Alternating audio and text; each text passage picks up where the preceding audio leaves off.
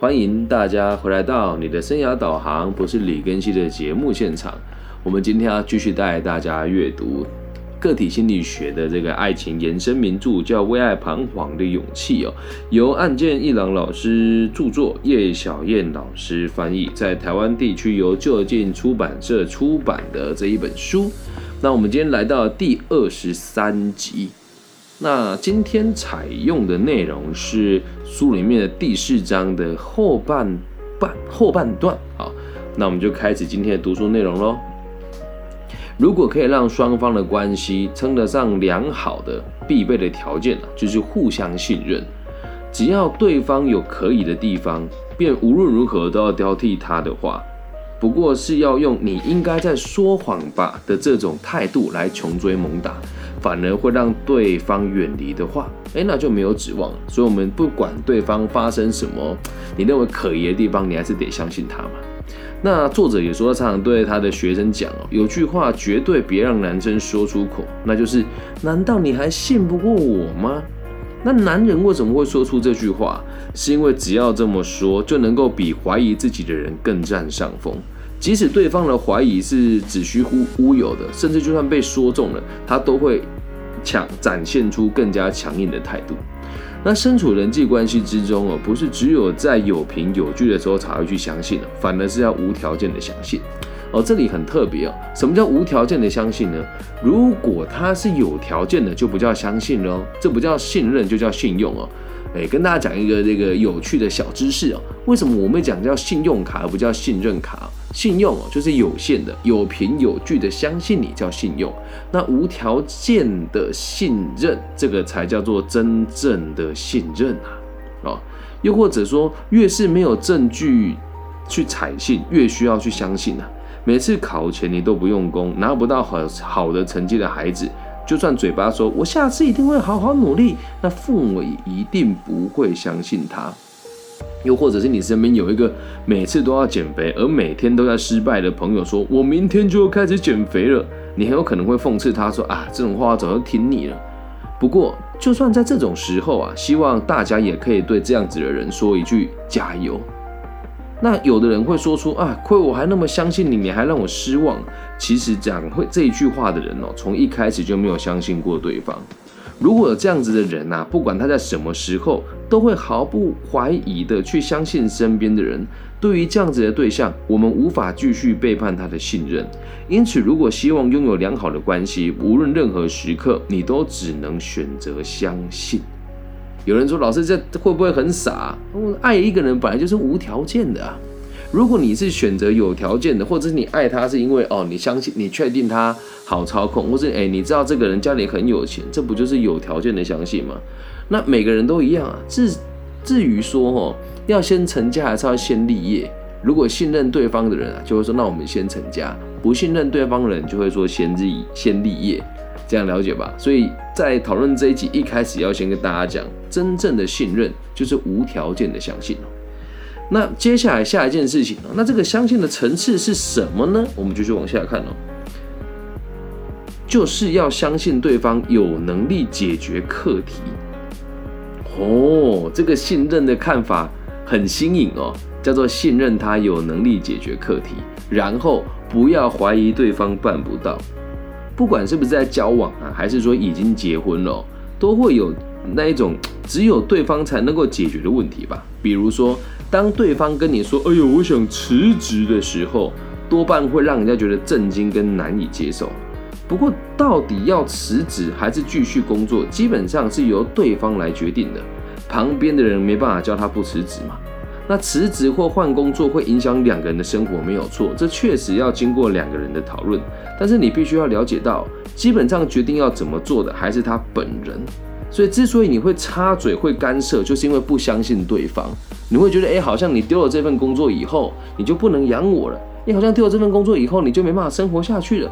你要相信对方啊，相信对方有解决的能力，也就意味着当对方陷入困境的时候。不要去想什么，我要为他做什么不可，因为说真的，就算你你的老公老婆他要去做一些什么事情，或是毁害他自己，甚至是不明智的选择哦，我们也是无能为力的，不是吗？就像对方生病的时候，看到他跟病魔缠斗的模样会很难过，但我们不可以为他痛苦啊。虽然什么忙也帮不上，但必须得相信对方拥有面对自己课题的勇气，即使是不治之症，也应该充分信任对方可以接受自己的命运。我看到这一段的时候，其实我心里面的感触是非常强大的，因为当时我在车祸变成身障者的时候，当时的女朋友是离我而去的，而后来我的前妻就是选择相信我，她信任我我会好起来，她也相信我可以走过人生的这个低谷。那当下我们确实是互相信任的嘛，因此我们才走入了婚姻这件事情。所以透过这个故事，我也希望能够让大家理解到，爱情是需要练习的，爱情是需要维持的。那如果你此时此刻跟这个人爱的死去活来，或者你此时此刻对这个人信任不已，但你们的人生只经历过一次跟两次的大风大浪的话，那我必须得说，我们还不能说是你是真正的完全信任对方。因为就像我后来还是走上了离婚这一条路啊，那你会说老师，那你们现在之间这个就是没有爱了吗？哎，爱的方式很多嘛，不一定要在一起相处啊。好，所以书里面讲的层次啊，不只是交往，也可以应用在每一个你在意或是你爱，或者是你已经跟你互相道别的男女朋友当中。所以我们刚刚讲的是这个信任嘛，接下来来讲另外一个原则哦。两个人要交往，第一个就要信任对方。那第二个事情呢？我觉得这个也是非常新颖的一个认知啊，就是相信对方的言行举止是利益良善的，即使自己遭受的对待根本只能解释为恶意。如果你还想跟这个人走下去的话，就必须得找出对方言行中哪些部分的出发点是好的。我这句话的哲理很深哦。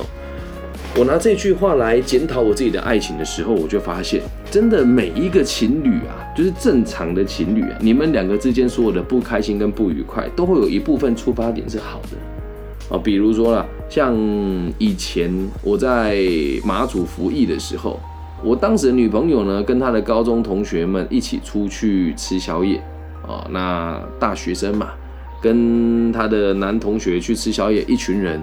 然后吃到凌晨三四点，没有回我电话，哇！我气到电话狂空然后接起来就开始骂。那个时候了哦。可是他如果能够了解出发点是好的，是什么？一，我担心他被别人怎么了；二，我很在意他；三，我害怕失去他。你说老师你在强辩吗？你要记住一件事：如果爱一个人，就要站在他的出发点是好的的角度来解释，能够理解吧？哦，所以像我的前妻那时候我就不懂这些道理。他说你就是个自以为是的人，总是认为自己是对的，然后都在批评人家，一点都不谦虚。我就觉得你都在打击我。但是你退个三百步回来讲，他的出发点是不是对的呢？是啊，他希望你谦虚，他希望你不要受到别人不必要的非议啊。所以每一件事情一定都有正确的出发点 啊。正常来讲，你不要跟我讲那种很极端的案例哦。那不管任何的人际关系都一样，你一旦认定了对方可能有意陷害自己，就算就算哦，表面上看起来关系还不错，你也很难从他的言行当中找出善意的一面吧。于是你心里就会怀疑哦，这个人到底是敌人还是朋友呢？可是反过来哦，如果 如果可以认为他人会在必要的时候协助自己。自己也觉得，如果还有什么是我做得到的，我也希望可以奉献给他的时候，你就很容易可以找到对方言行之中的善意了。哎，来这一句哦，佛性的这个含义很深哦。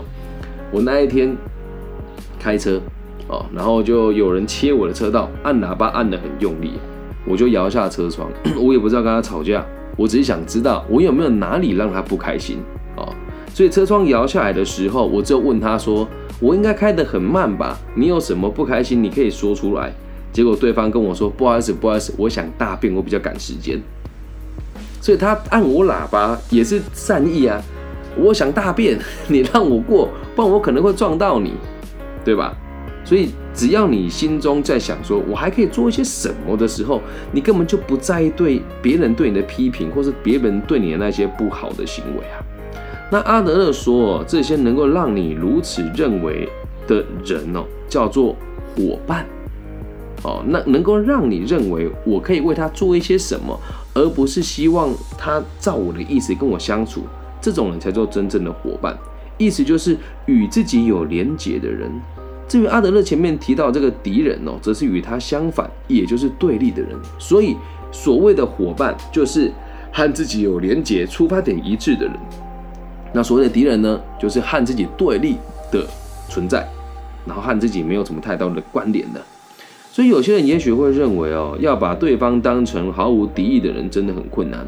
但只要能够这么相信，证据可以说是要多少有多少。如此一来，当自己有办法看见他人良善的一面的时候，与对方的关系就会变好。所以这一点我也还在练习哦。就是我认为对我有敌意的人很多，这是没有错的。可是说真的，别人对我有敌意，有没有良善的一面？其实是有的哦。因为每个人都追求优越目标，都希望自己对别人有影响力，所以可能我的存在的课程很多。那人家觉得想要透过谩骂，或者是或者是这个批评我来和别人产生连结，那他们的想法也有可能是李根熙太独断了。所以每个人的出发点都是好的嘛。那就像我最近有一个伙伴，现在我会讲伙伴了，以前会讲这个对立的同行啊。哎，他跟他的朋友办了一个演讲啊，反正就是 TED 啊。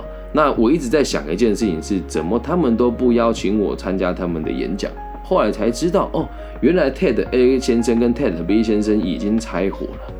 那以前我会把他们俩看成同一个类型的人，就是哎，你们两个都是这样子啊，找一些没什么重点的老师来演讲。但后来哦，我一直觉得说，可能大家出发点不一样。今天我们通电话的时候，我才知道，嘿，原来人家并不是这么想我的。所以有时候你认为的敌意，跟你觉得客观看起来是敌意的行为，不一定是真的敌意啊，也有可能他是逼不得已的呀。能够理解吗？啊，那在爱情的关系里面也是一样啊。就比如说你的女朋友会管你的支出，哦，那如果她没有乱花钱，那就代表她管你的支出是为了你们两个共同的未来嘛。